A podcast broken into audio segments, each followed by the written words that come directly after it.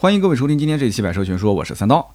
今天这期节目呢，咱们来聊一聊阿特兹这款车啊，也是最近比较火的一个话题。那么顺带呢，也会提到 CX 杠四这款车型，因为都是一汽马自达的两款在售的车型嘛。那么我知道大家想听什么，就是前一段时间呢，集中爆发的阿特兹异响的问题。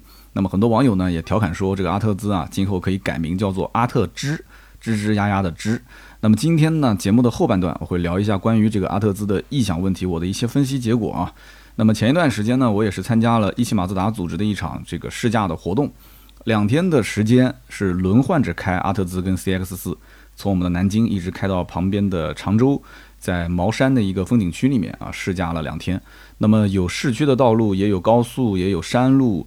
随行的工作人员呢，有马自达的售后技师啊，也有销售。那么我当中也是跟他们，呃，包括售后、销售聊了很久啊，也是关于这个阿特兹异响的问题，得到了一些。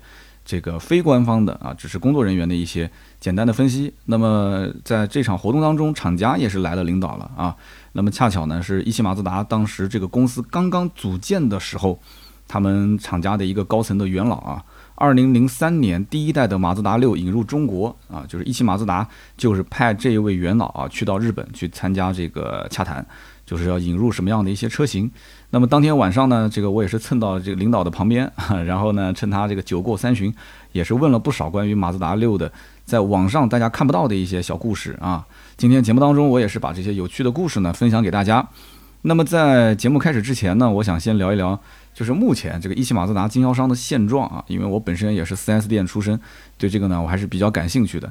那一次的自驾的出发的地点就是南京的一家。一汽马自达的经销商店里面啊，先是集合，然后呢，车队再统一出发。那么在这一家 4S 店的正中间的位置放着的就是一台阿特兹，那么侧面呢是放了一辆 CX 四，那么另外一侧呢本来应该是要放两三台车，当天呢因为有一个这个启动仪式，所以呢展车就挪出去了，改成了一个舞台。不过呢我是能猜到的啊，就这块空地啊，平时展厅里面应该放的都是 CX 四啊，为什么呢？因为 CX 四的销量远远是大于阿特兹的销量啊，关注度是更高一些。那么，因为这个一马目前在售就这两款车，CX 杠四的销量呢比阿特兹要好很多。那么这什么原因呢？一会儿后面我们要好好的去分析一下啊。那么我们首先要知道，一汽马自达是目前所有汽车经销商当中在售的车型品种最少的品牌，一共就两款车。那么十几年前我在这个荣威 4S 店当销售的时候，我也遇到过类似的情况。当时这个荣威的店里面也只有两款车啊，在我入职之前，更老的员工当时店里面只卖一款车，只有荣威七五零 哈。然后我在这个 4S 店工作的时候，已经有两款了，那么七五零跟五五零，所以我能够理解，就是像这样的一种店，一家店里面只卖两款单品的这个 4S 店销售啊，它会是什么样的一种感受，什么样的一种状态？那么一家 4S 店只有两款车可以卖，那其实好处是有的啊，比方说这个库存压力比较小，资金压力也比较小。但是其实坏处也是有的，就是客户进店之后啊，那目的性就比较强啊。如果要是谈不下来的话，基本上也没有其他的车型可选啊。那么客户基数啊，就到店的客流量都不是很大。那么像这种类型的，就是单品比较少的 4S 店，一般情况下在每个城市里面啊，加盟的经销商都不会太多。所以说相对来讲啊，我们也可以理解，就是同业竞争的压力不是特别的大。你比方说像我以前的老东家啊，荣威的这个品牌。到今天为止，南京啊，其实都是我们老东家专卖哈，几乎就是垄断销售。同城一共有六家店啊，城区也有店，什么丽水、高淳都有店。那么没有什么品牌的这种竞争压力，同品牌竞争压力几乎没有。那么一汽马自达在南京也只有两个经销商，所以它的这个同品牌竞争压力其实也不大。所以呢，这样也就能够解释啊，为什么在有些城市里面啊，就是消费者跑到这个一汽马自达的店里面去看阿特兹、看 CX 四，结果发现销售顾问有一点爱答不理的啊，感觉这个傲气十足。其实说到底了，销售是见了太多不同类型的客户了。那么到了一马的店里面，一共就这么两款车，他知道这些人其实来买阿特兹的，就是来看阿特兹的。那如果能成就能成，不能成的话，这个你你你肯定跟他怎么去热情接待，他也不会去成交，对吧？那么就是，如果你喜欢，你也跑不掉，因为同城可能就我一家店，那最多就两家店。你不是真的马粉，那你只是随便看看而已，他也没必要去花太多的力气。所以挑客户的现象在这种店里面是比较严重的啊。所以虽然我很排斥这样的一些销售的心态，但是你要知道，每家店不可能人人都是销冠，对吧？大多数销售的境界啊，也只能说到此为止了。不过呢，我还是那句话啊，没有同品牌的竞争压力，并不代表说它没有压力。目前可以看到啊，市面上阿特兹的优惠普遍都是在三万到三万五左右。那么阿特兹这款车，对吧？它属于一个 B 级车型当中走运动路线的车，那竞争对手原本就不多。那么同城当中的店也不多，那按道理讲，它其实没有必要让那么多的这个现金优惠，对不对？那么早年这个车子可能还有像什么君威这一类的，可能风格稍微类似一点的车型，但是君威现在已经是这个沦为十来万啊，十五六万可能就能落地的车了。那跟像阿特兹比起来，阿特兹最便宜的车落地应该都要到十七万的上下，对吧？那么现如今。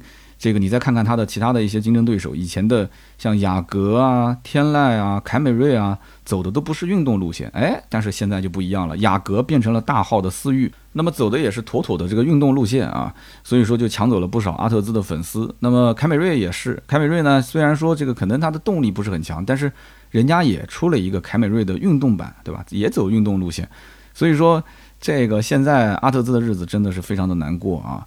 那么其他的一些车型，虽然说不一定主打的是运动路线，但是也多少在外形上或者说在卖点上，也是加入了一些这个运动的元素在这里面，对不对？但是我们反过来再看阿特兹，阿特兹的这个运动的卖点以前是很强啊，包括以前老马六走运动轿跑的路线，也是卖点很强。但是现在呢，这么多年过去了啊，二零一九年上的所谓的全新换代，其实。我们也只能理解为是个中期改款啊，外形稍微的变了变，然后内饰稍微的变了变，其他的平台啊、动力啊都没有任何的变化。那么你再看现在的对手，对手这些车型都是换平台、换动力，然后不停的升级外观啊、内饰啊、配置啊、空间啊等等。如果阿特兹到今天为止它的卖点就是操控好，那操控好这件事情又具体体现在哪儿呢？对不对？很多人也不太能理解。我也是看了很多的一些专业的文章啊。这车子说实话，我平时开的不多啊。很多年前，老马六、锐意，包括阿特兹，我也都试驾过的。整体来讲，确实比其他的车子要好开。但是呢，你要用专业的文章去分析这个车，它到底好开在什么地方？它的底盘到底有什么样的一些优势？网上很多的一些文章，但是网络上这些就是深度分析的文章，我相信一般人都看不下去啊，因为这里面涉及到很多专业名词。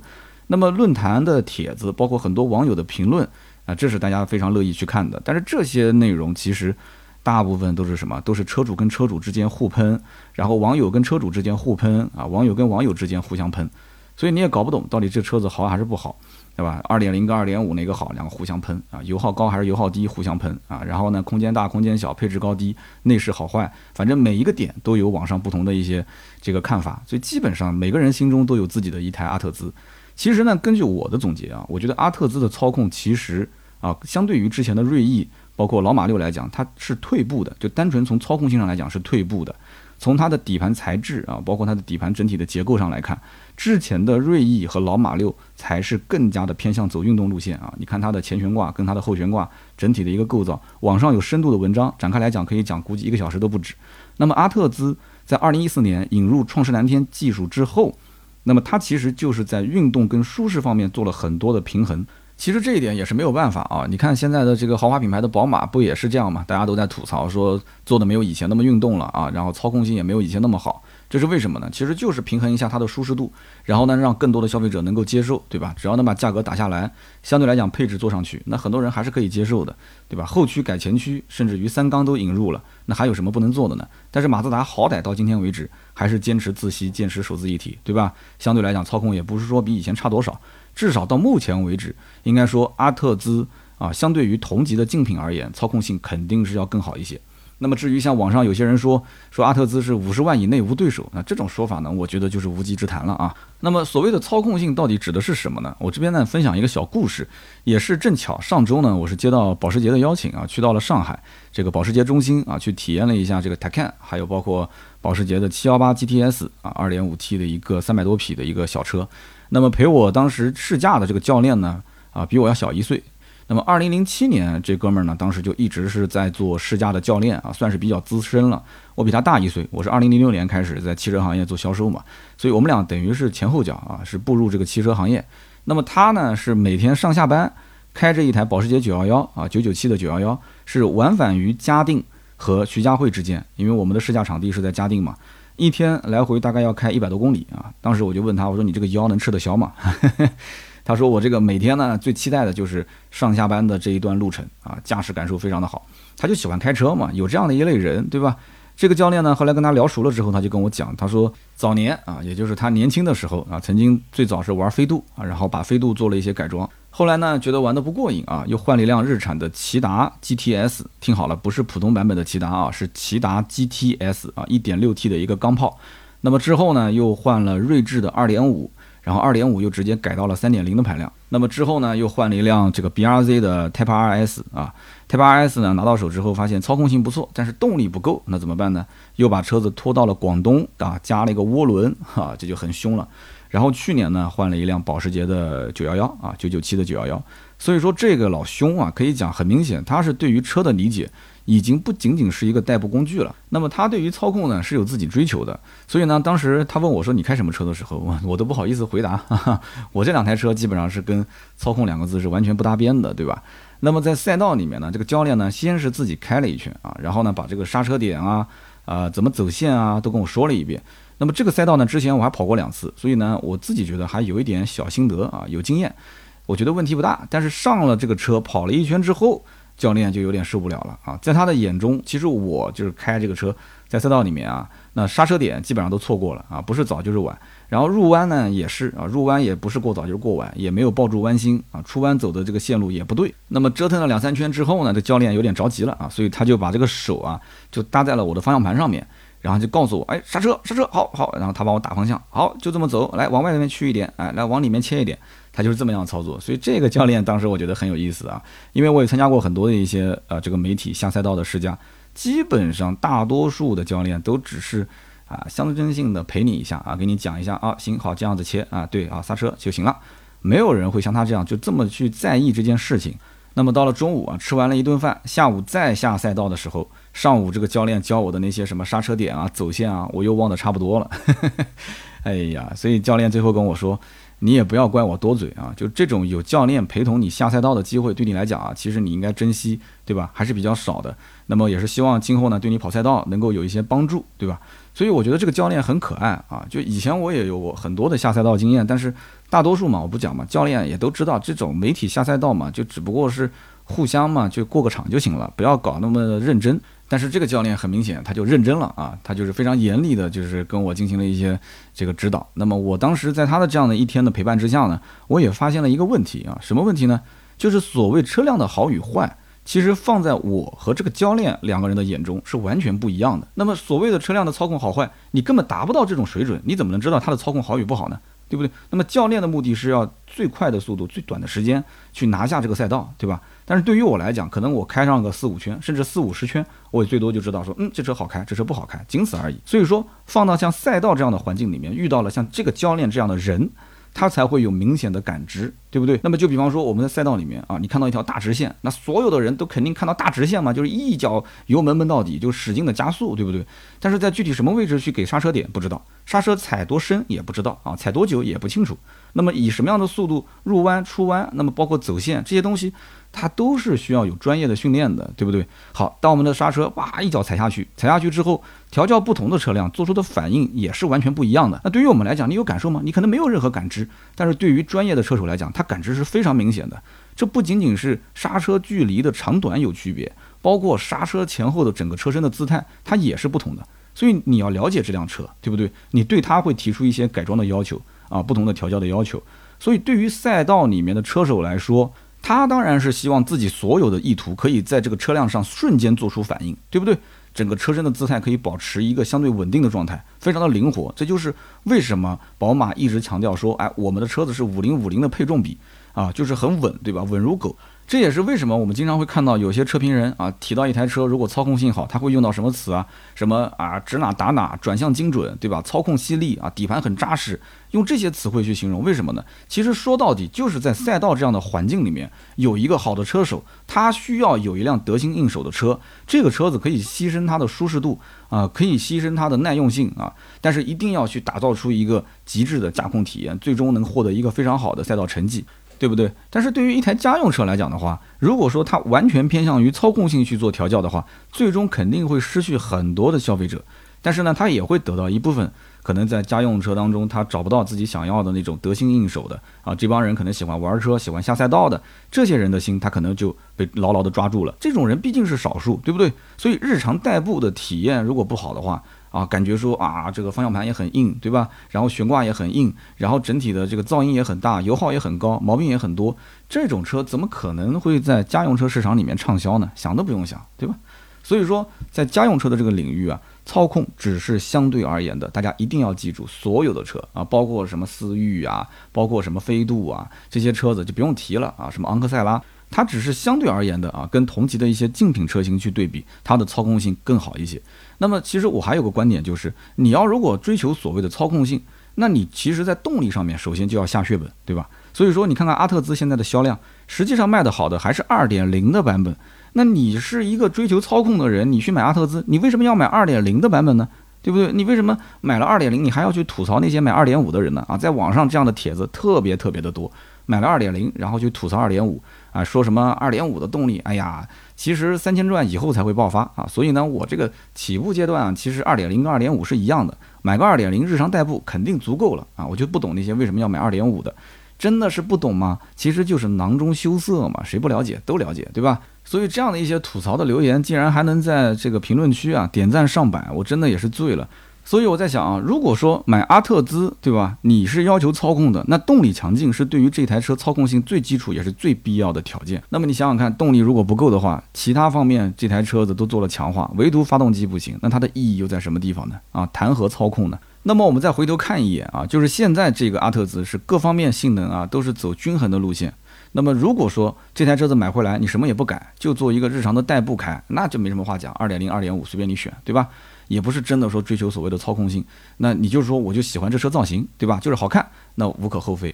换句话说，就算你买一台天籁，对吧？你说你真的想要把这个车子啊打造的比其他车操控性都更好，那也不是没有办法的，对不对？你买个天籁的 2.0T，你想玩操控，你把它开到改装店，那你只要是钱到位，玻璃能干碎，你信不信啊？那这个改装店老板一样可以把你改的这台车子可以下赛道秒杀其他对手啊！所以说，阿特兹更多的是承载了什么？就是承载了所谓一些年轻人操控的梦想而已啊，所以最终买车的人还是要回归现实啊，还是要去讲究什么外观啊、内饰啊、配置啊、价格这些因素，他都要考虑，因为这是一台家用车，买回去之后我真的是要花每一分钱在它身上去养车的、去用车的，所以马自达已经算是比较特立独行的一个小厂了。它是要面对充分竞争的一个市场环境，所以它是要对这些人妥协的。所以我们前面提到的，即使大多数城市里面，虽然一汽马自达也就那么一两家经销商，几乎就是一个寡头垄断的一个销售局面，但是价格优惠还是放到了三万到三万五上下，这就是市场充分竞争的结果。你想一想，帕萨特、迈腾这些车子都降三万多了，对吧？君威都已经降价四万多了，天籁优惠也是三万多。像本田的 Inspire 对吧？优惠也是快三万了吧？那么现在可能也就是雅阁、凯美瑞、亚洲龙这些车价格稍微坚挺一些。所以说，阿特兹自己就要掂量一下自己在市场上的定位，对不对？自己的吸引力有没有雅阁、凯美瑞和亚洲龙这么大？如果没有的话，那你降价肯定要比它多，是不是？那么跟帕萨特、迈腾、君威、天籁这些车去比呢？不是说阿特兹不够优秀啊，而是这个级别的产品个个都身怀绝技。那么前两天呢，我是去试驾了阿特兹跟 CX 四啊，这两天时间我也是前前后后开了，估计有两百来公里啊。那么这两天我明显能感受到这个阿特兹的好开程度啊，可以说是甩开了 CX 四三条街都不止。那么有的人就会说了啊，你这拿一个轿车跟一个 SUV 去做对比，但是大家不要忘了啊，马自达家族里面所有的车都是被打上了运动型车的这样的一个烙印，所以说 CX 四在同级别当中它也是走操控路线的，对不对？那我为什么不能去比呢？但是很明显，C X 四所谓的操控啊，你要是放在阿特兹里面去对比的话，完全就不在一个档次啊。所以说，你看实际的销量，C X 四可以甩开阿特兹两条街都不止，卖的比阿特兹好太多了。那我就再问一个问题：有多少人真的是因为操控去买阿特兹，或者说是去买 C X 四呢？有多少人真的是懂的？还是就是可能喜欢马自达，就喜欢这个造型，仅此而已。所以呢，我就问销售，我说这个来买 C X 四的人会看阿特兹吗？销售跟我讲，几乎不会，来的就是冲这个 S U V 的。那么大多数都是对比什么呢？就是落地大概在十六七万啊这样一个价位的其他的一些竞品车型。那么最后看来看去啊，觉得说哎，CX 四的性价比还是挺高的，所以就定了。那么 CX 四基本上这个车子去买它的人跟信仰无关，更多的考虑的是什么呢？就是务实，因为这个车现在优惠能有个两万来块钱，所以很多的一些车主啊，就根据自己的预算来去看了看，结果发现像什么 CRV 啊、RAV4 啊，自己的这个预算可能不太够，对吧？它这个落地价超了自己一两万。那么动力总成方面呢，C X 四跟 C X 五又是一样的，车子看上去也不算太小气。那么同样这个价格。我买一台还是定位轿跑的 CX 四，对吧？这个 SUV，那总比说买一个日产的逍客看起来好像划算一点，对吧？所以有些人呢就毫不犹豫的就定了 CX 四。当然，逍客销量肯定也是不错的了啊。但就是不同的人他的眼中有自己的一杆秤。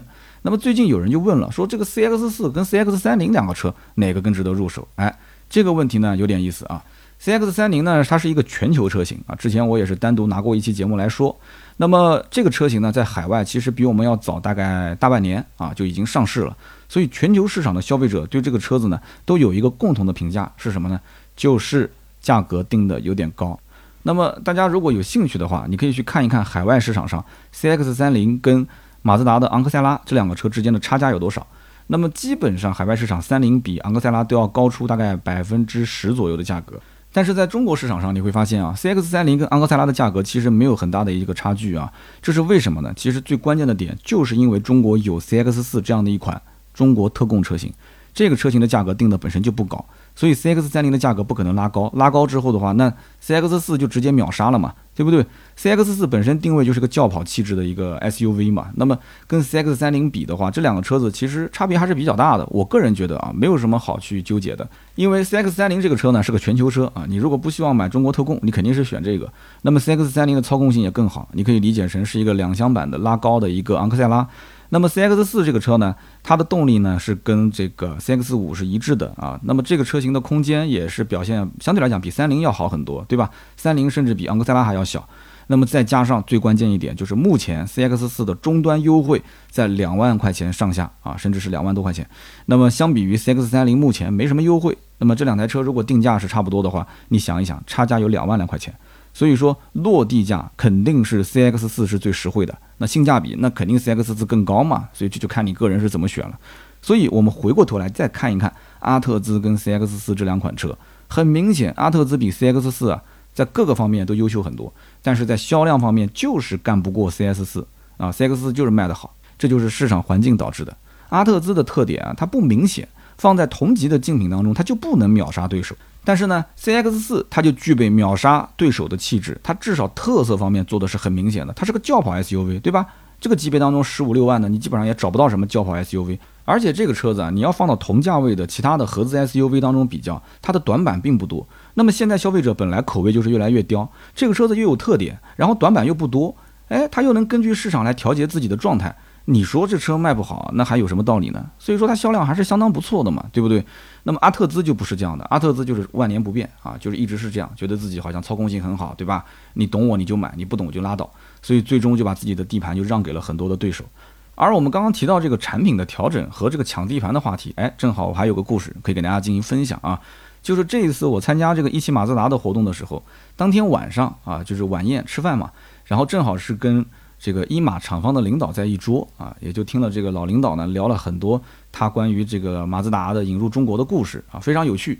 那么其中有一个小故事啊，是这么说的：说一汽马自达当年刚成立的时候啊，就这个老领导呢是被派去日本啊，跟日方的这个相关的领导层啊就洽谈，到底引入什么车型来中国国产。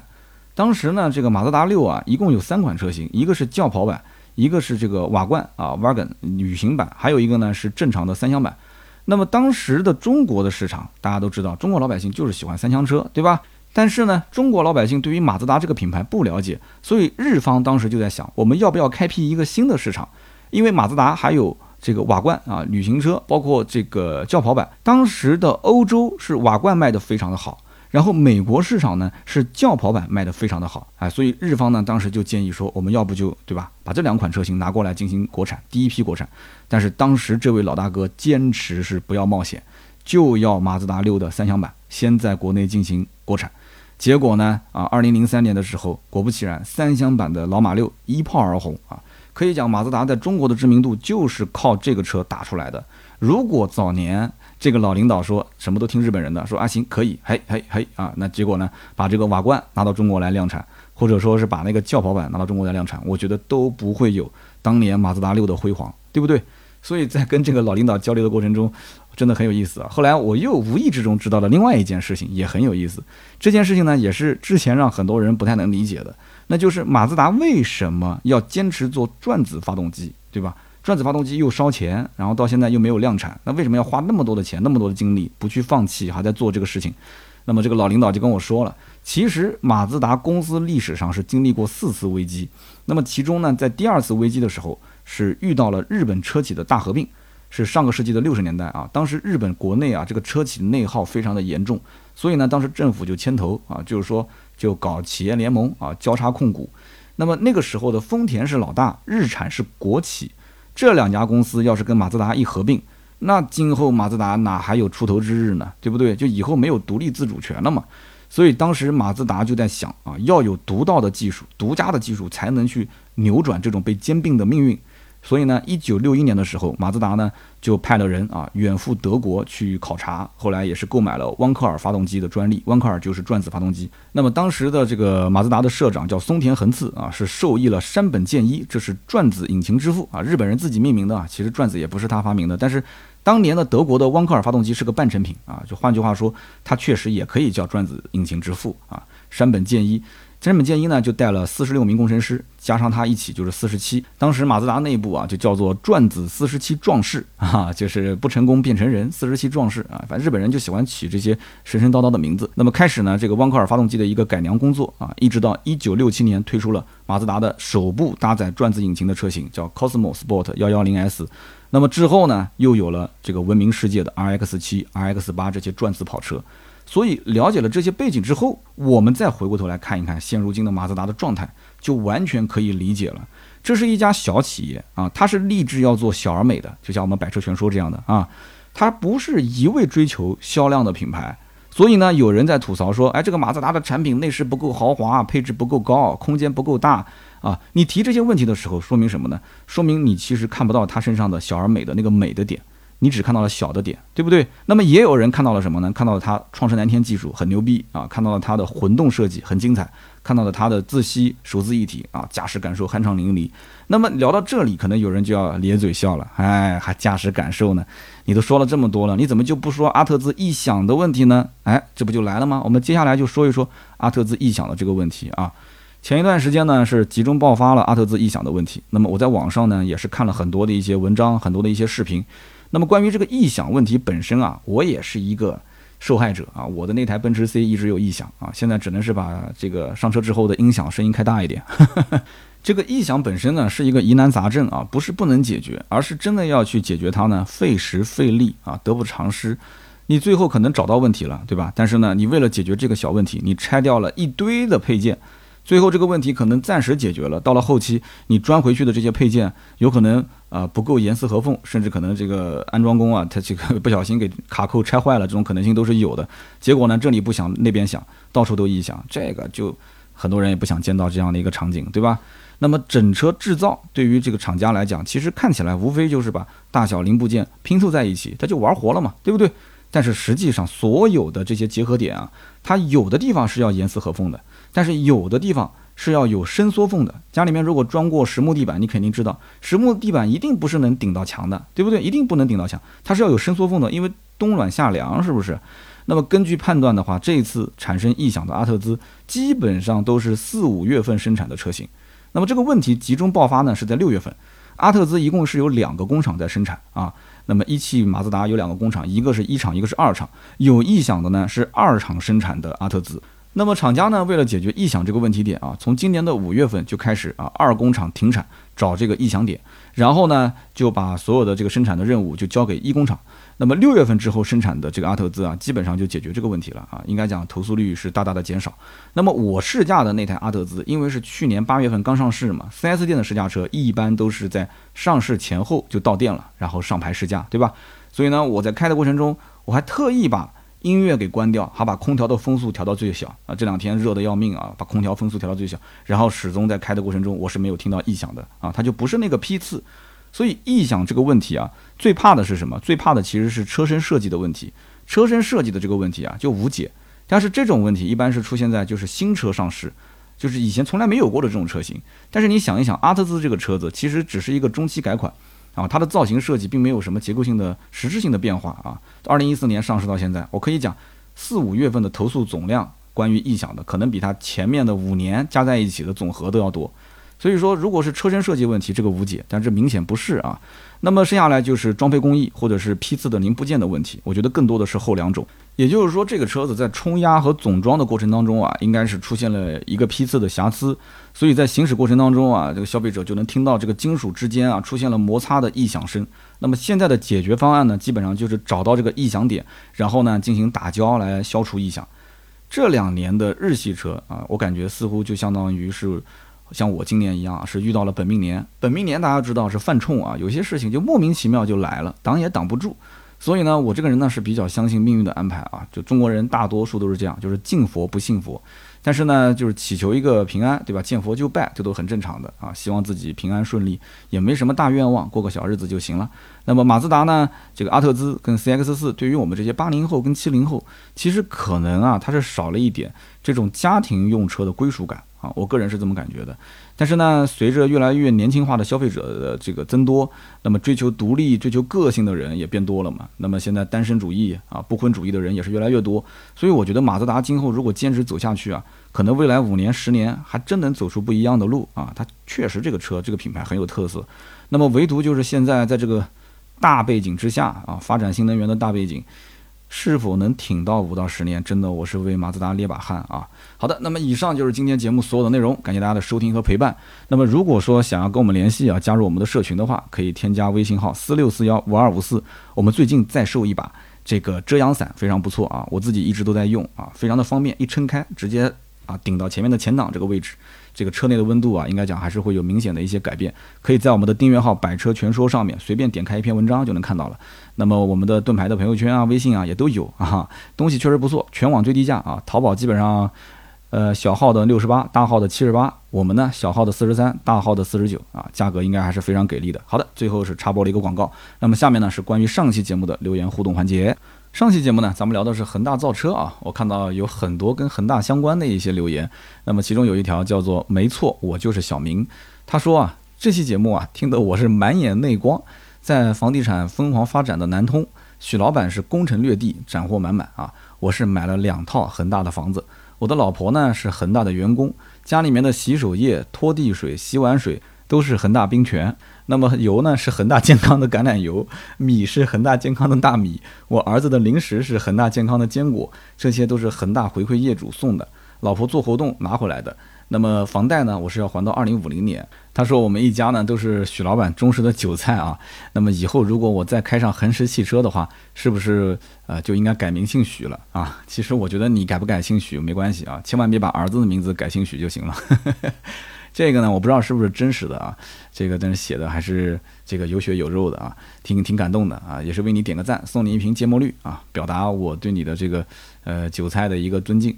那么下面一位听友叫做 C R A N N A D 三零幺，他说啊，前两年有猎头挖我去恒大汽车，我因为薪资呢在上海没有竞争力就没有过去了。那么我同事去了之后呢？我没见他说因为研发工作有多忙，他倒是天天在朋友圈发这个恒大楼盘的广告。据说连这个汽车研发工程师都有卖房的指标，真的假的？他说这个这一点上来看，我觉得许老板不是真心造车的啊，但他肯定是个聪明人。最后这个造车的运动怎么落地，拭目以待吧。我还真不太相信啊，真的一个汽车工程师到了恒大之后变成卖房的销售了。这个有没有谁也是有朋友去恒大汽车的，可以坐实一下。前两天其实也有不少听友给我留言啊，然后呢发私信给我讲说，呃，恒大曾经挖他去公司到恒大汽车来上班，但是呢想了想不靠谱就没去了。后来还有人问我，就最近还有人问我说要不要去啊？当时我讲的意思就是说，这种公司呢，应该是土豪公司啊。你要如果是挣快钱啊、短平快的去的话，那我觉得问题不大。但是你要是有远大抱负，不想耗时间，对吧？你要是有一个这个正儿八经的工作经历，那我觉得就不要去这样的公司了啊。当时我是这么说的，我不知道恒大的许老板听到之后会不会恨死我啊？那么下面一位听友叫做鱼丸草莽啊，鱼丸草莽，他说听了三刀好几年的节目，今天是第一次留言。我是一名军工行业的电子工程师，听到三刀说这个许老板对于科技缺少敬畏啊，大概是这么个意思吧。他说这一点我是很有感触的。最近呢，一年多都是在做百分之百国产化的事情。要知道，我们的电子行业是缺芯少魂啊，芯就是芯片的芯。他说这已经是多年的顽疾了啊，找到对应的进口指标参数的国产芯片非常困难。那么国产化的项目也是做得非常头大。那么说回恒大造车啊，听三刀讲说，恒大呢更像是在玩票。或者说它有更深层次的目的，并没有说沉到技术层面去做事情，而是浮在表面，就像是我们不重视基础理论的深入研究，在基础研究领域突破甚少，那么最后搞出来的科技缺少革命性，一直在追赶别人，一直是处于落后的状态。但愿不要像三刀说的那样，最终是一地鸡毛。那么非常感谢啊，这样的一位听了好多年的节目，结果第一次留言的军工行业电子工程师啊，应该讲我是很能理解你的这样的一个心态，因为。我最近一直在看这个埃隆·马斯克的传记啊，很多本传记，然后其中有的呢是帮埃隆·马斯克洗稿洗白的啊，很多东西说的都很舔，但是也有的说的非常的直白，就是这里面关于创新这件事情啊，它跟很多因素有关啊，包括呃教育的因素啊、环境的因素啊、包括政策的因素啊，这些呢我们的节目里面就不用深聊了啊，我相信以后在聊其他的一些事情的时候，可能也会带着说我的一些观点。还是再次感谢啊！那么今天以上就是呃所有的节目的内容。那么希望大家呢在节目下方还是多多留言。以上的三位呢也是尽快联系我们的盾牌啊，盾牌的微信号是四六四幺五二五四。我们每一期节目的下方会抽三条，赠送价值一百六十八元的芥末绿燃油添加剂一瓶。那么大家呢也尽量关注一下，就是我们除了周三、周六更新的一些特约节目，我们在特约节目里面赠送的礼品呢，啊，价值也会更重一些啊。大家应该也有人收到了我们的小米手环五了吧？是不是？那么后期呢，我们也会有一些专属的礼品啊，在我们的特约节目里面进行赠送。那么大家呢加这个微信啊，四六四幺五二五四，也可以看到我们最新的一些动态。好的，那么以上呢就是今天节目所有的内容，感谢大家的收听和陪伴，我们下期节目接着聊，拜拜。